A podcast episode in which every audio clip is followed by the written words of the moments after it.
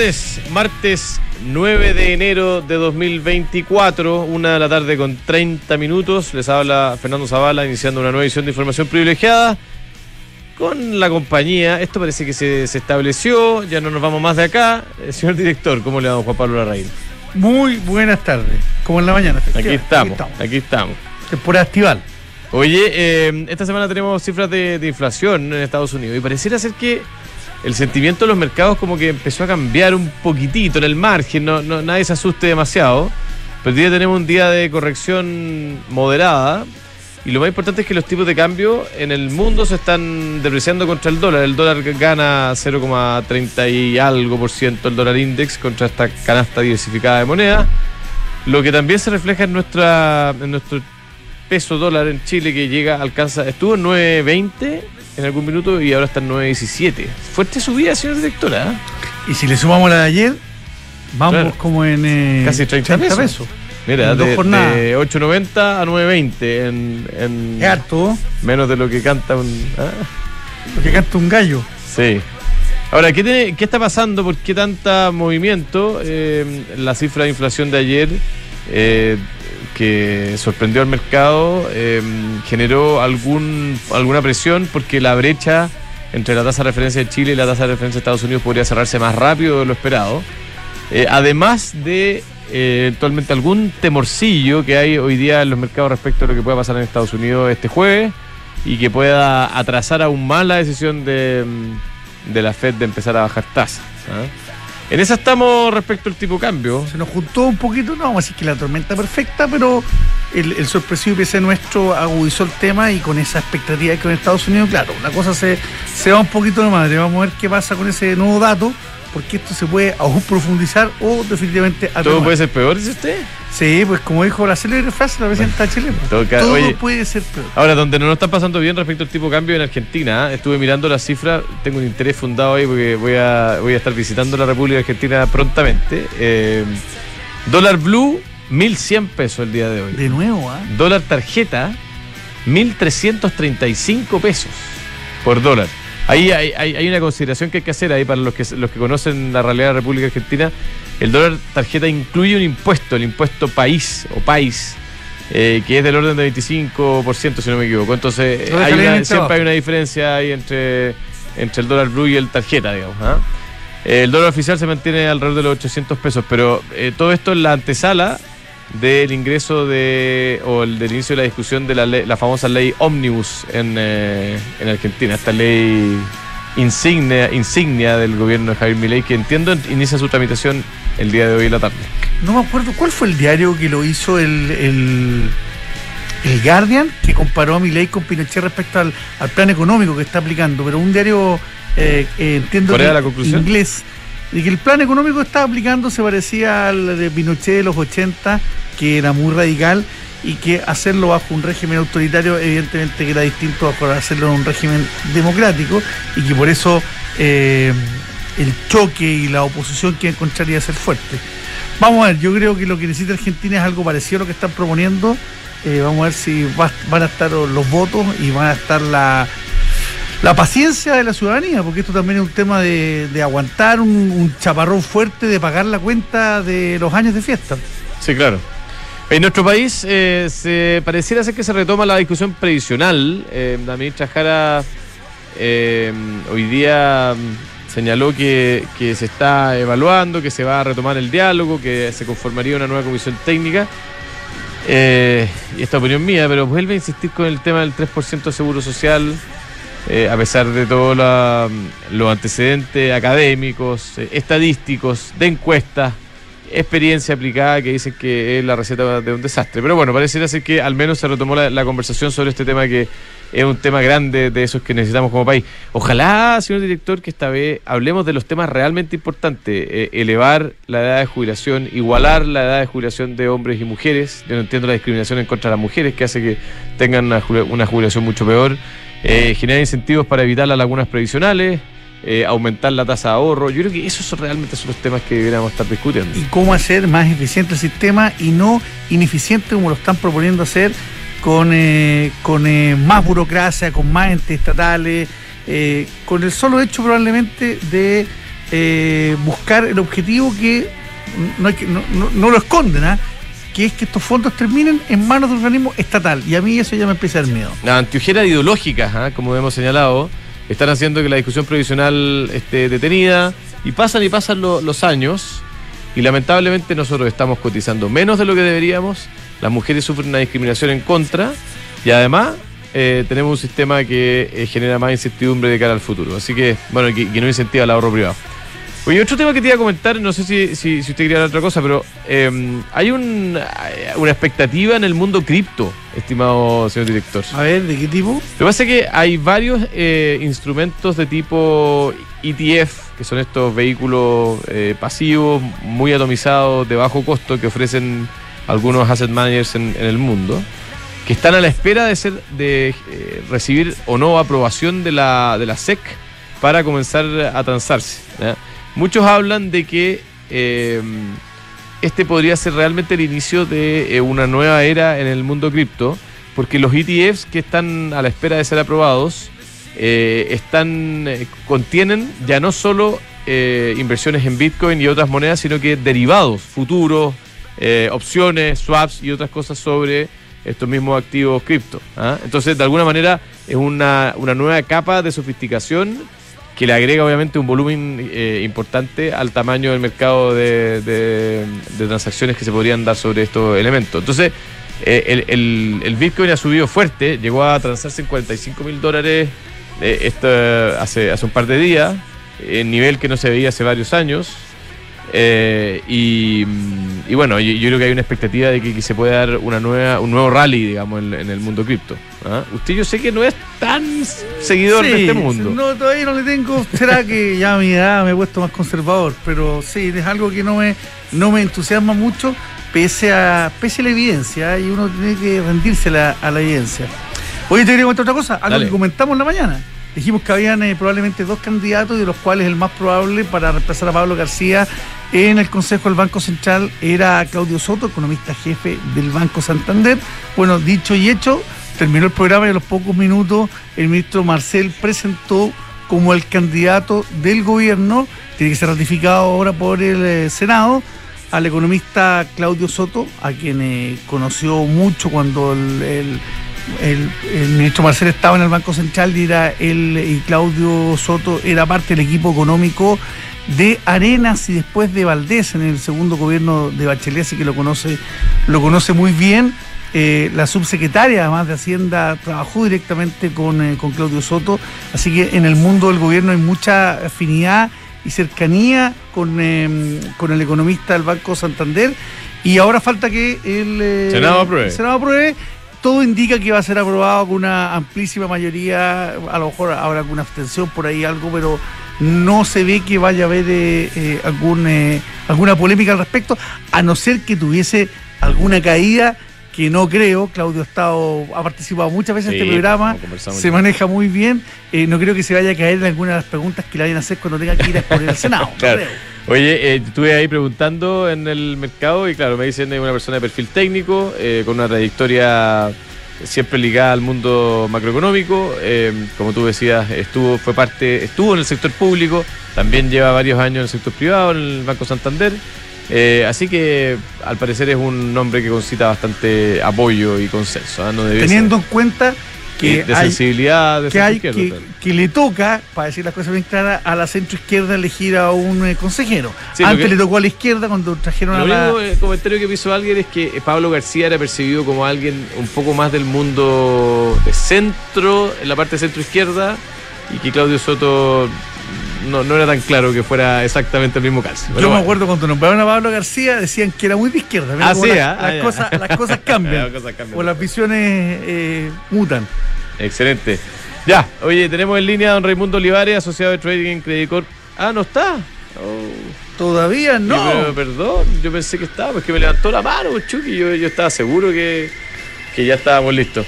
Eh, bueno, mientras contactamos a, a nuestro pantallazo eh, de. Yo llegué a saltar del asiento con el no de Chucky. Sí.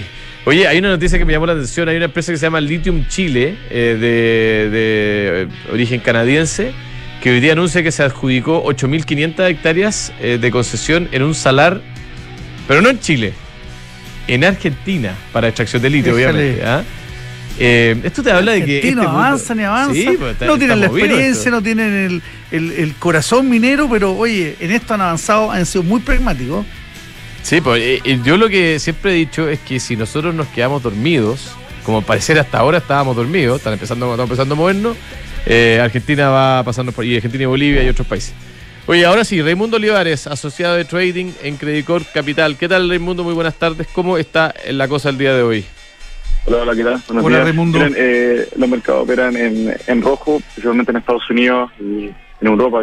Europa terminó cerrando prácticamente un 0.5 abajo, Estados Unidos lanzando un 0.30 abajo, eh, devolviendo parte de las ganancias que le haya caracterizado el, el año pasado. Nada en particular, nada muy, eh, nada, nin- ningún evento muy significativo que explique esta, esta baja, simplemente ajustes.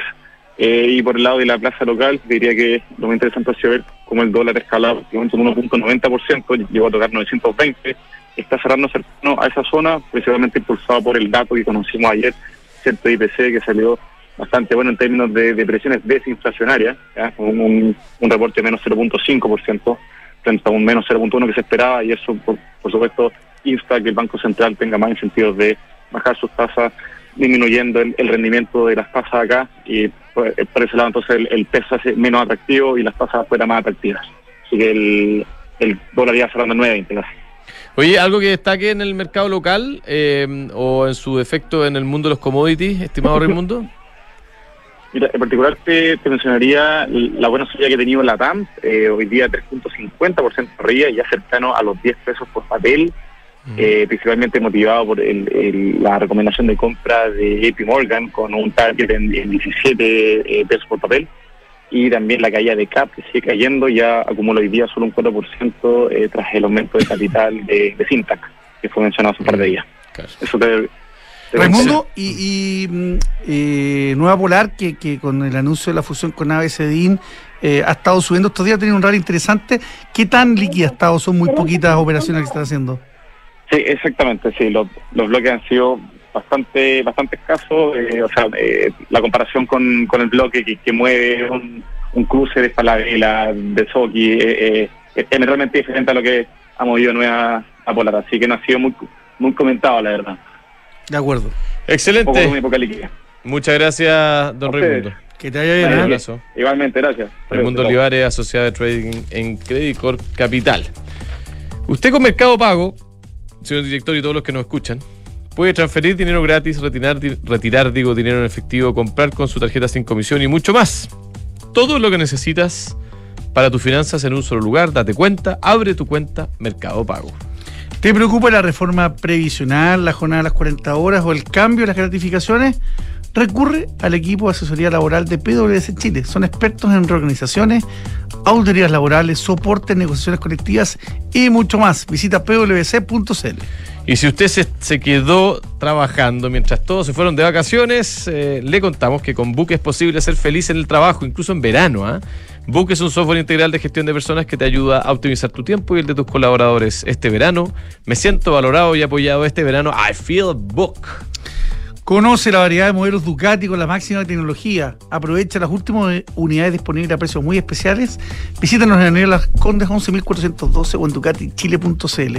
Hoy no sé si viste el chat del programa. Ya los auditores nos mandan la foto del, de la Ducati del aeropuerto en el Duty Free que nos mandamos siempre nosotros. Ya eh, pasó a ser un ícono para los auditores del programa. ¿eh? Mándenos bien sus Ducati. Mándenos sus fotos. ¿ah? Cuando vayan entrando, saliendo de Chile, vean la Ducati, porque es imposible además. Maravilloso. Oye, eh, Mercado G es un broker con más de 10 años de experiencia, oficina a paso aquí del Metro Manquehue. Muy fácil operar con ellos desde tu teléfono, gran variedad de instrumentos para comprar y vender. Ingrese usted a mercadosg.com, resolverán todas sus dudas. Ya. Tenemos en estudio a don José Miguel Hernández, eres socio del grupo Evans. ¿Qué tal, José Miguel? Hola, ¿Cómo hola, Hola? José Miguel, Hola, buenas tardes, ¿cómo están? Oye, eh, bueno, primero, muy brevemente, Grupo Evans, eh, equipo dedicado, entiendo, a asesoría en proyectos de infraestructura, ¿no? Eh, Exactamente. Más por el lado legal. Eh, no, hoy día legal, ingeniería, entre comillas, blanda, en materia territorial para proyectos de energía, desalación, hidrógeno, Perfecto. transmisión Y que energética. eso es una buena, hiciste entre comillas, ¿qué es lo que es esa ingeniería blanda o más blanda? La, la ingeniería blanda es que nosotros le ponemos eh, todo lo que es la, la contraparte técnica a lo que es la asesoría legal en materias territorial. El territorio tiene distintas magnitudes, tiene una magnitud que es estrictamente legal y otra que lo tiene que hacer conversar con el mundo de la ingeniería. Y realmente esos dos mundos, de la ingeniería con el mundo del derecho, a veces no conversan muy bien. Entonces, generar ese puente, sobre todo en materia hoy día comunidades, socioambiental, territorial, es una pata que hoy día eh, está haciendo falta en muchos proyectos. Los proyectos hoy día ya, la línea recta no sirve. ¿Ah? Sirve a veces la línea. Lamentablemente. ¿ah? La línea más curva de repente sirve para sacar los problemas adelante. Oye, José Miguel, eh, hoy día vamos a hablar de hidrógeno verde. Entonces, primero una pregunta más general. Se habla mucho de hidrógeno verde, pero me gustaría saber desde la perspectiva de ustedes que están ligados a los proyectos, ¿cuánto de eh, bla bla y cuánto de sustancia hay hoy día en nuestro país respecto al proyecto de, hidrógeno verde? ¿Qué está pasando realmente? A ver, eh, en materia de hidrógeno está pasando todo en Chile. Ah, ah ya, es cierto, hay sustancia. Está pasando mucho.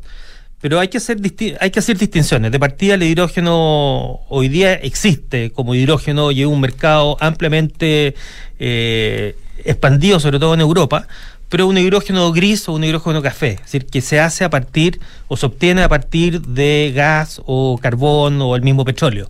Hidrógeno verde es el hidrógeno que se obtiene a partir de energía renovable no convencional y se hace a partir de un fenómeno, de un proceso que se llama electrólisis, es decir, se separan las dos moléculas de hidrógeno con la molécula de oxígeno del agua y se obtiene hidrógeno. Esa tecnología a nivel mundial es muy incipiente, es decir, recién está partiendo.